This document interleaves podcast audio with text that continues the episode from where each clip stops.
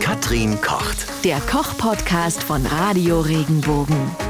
Heute geht es um, ja, ich sag mal, Corona-Hamster-Einkäufe reloaded. Immer noch Thema natürlich, weil viele haben ja am Anfang der Corona-Pandemie ähm, ordentlich eingekauft, um auf alles vorbereitet zu sein. Katrin Bunner aus Speyer, hallo. Hallo Maike, ich grüße dich auch. Wir haben ja schon mehrmals auch darüber gesprochen, was man alles Tolles draus machen kann aus diesen diversen Sachen. Jetzt ist es aber so, viele haben immer noch zu Hause Volleipulver en masse, Trockenhefe, Hühnersuppe in Dosen und so weiter. Katrin, wie sieht es bei dir im Vorratskämmerchen aus? Hast du auch noch Sachen auf Vorrat da? Pasta, Reis, Tomaten in der Dose, ein paar Fischkonserven, so ein paar Ölsardinen, das mögen wir ganz gerne. Essige Öle, genügend, woraus man was zaubern kann. Ansonsten kaufe ich frisch. Aber das, was ich eingekauft habe und was ich bevorrate, das hält sich natürlich auch lange. Und das kann ich ja Monate, wenn nicht Jahre aufbewahren.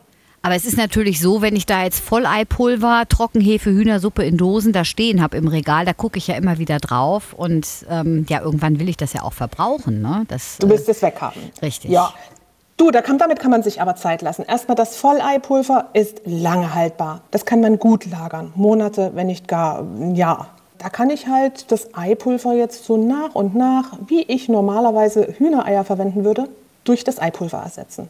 Genau das Gleiche habe ich natürlich mit, mit einer Hühnersuppe in der Dose. Da steht ein Mindesthaltbarkeitsdatum drauf. Es hält bestimmt doppelt so lang. Und wenn man mal keinen Nerv hat, sich irgendwas Frisches zu machen, dann nimmt man das halt mal mit rein.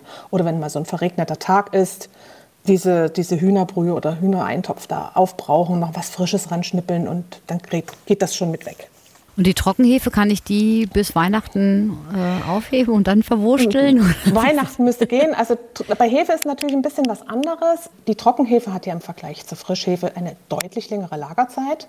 Allerdings sollte man da auch beachten, was aufgedruckt ist. So ein paar Tage oder vielleicht zwei, drei, vier, fünf Wochen drüber macht auch nichts. Aber sie verliert dann natürlich an Aktivität. Und warum nicht einfach weiterbacken? So wie bisher.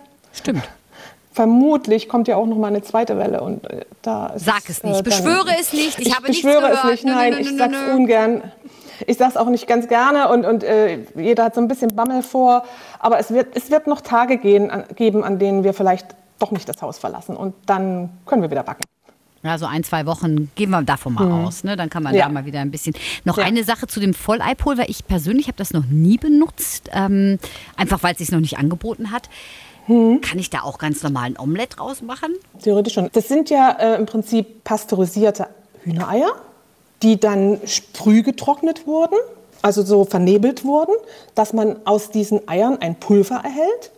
Und die vermische ich einfach nur mit Trinkwasser. Und da muss man so ein bisschen rechnen. Ich glaube so, ich habe es jetzt nicht ganz im Kopf, aber es steht in der Regel auf der, auf der Anleitung drauf. Ich glaube 100 Gramm Eipulver, sind eine Menge von acht Eiern. Also acht Eigelb und acht Eiweiß. Und die mischst du in äh, dreimal so viel Wasser ein. Also das Verhältnis ist immer so 1 zu 3.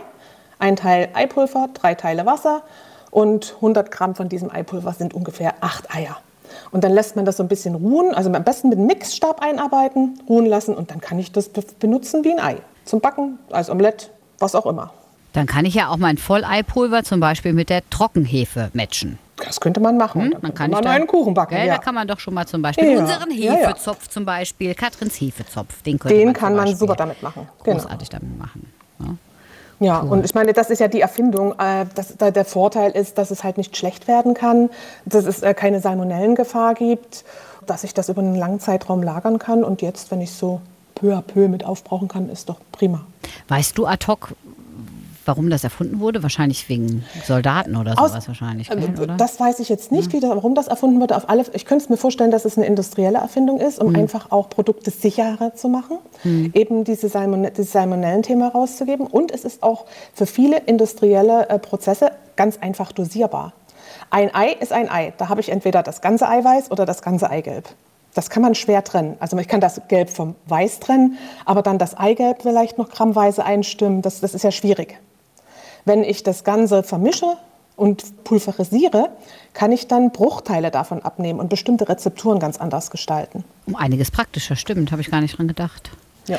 Noch eine Frage zur Hühnersuppe in Dosen. Das ist ja wirklich ein Klassiker, Hühnersuppe. Ne? Gut, kann ich aufheben bis zur nächsten Erkältungszeit vielleicht. Da tut eine Hühnersuppe natürlich auch immer mhm. gut.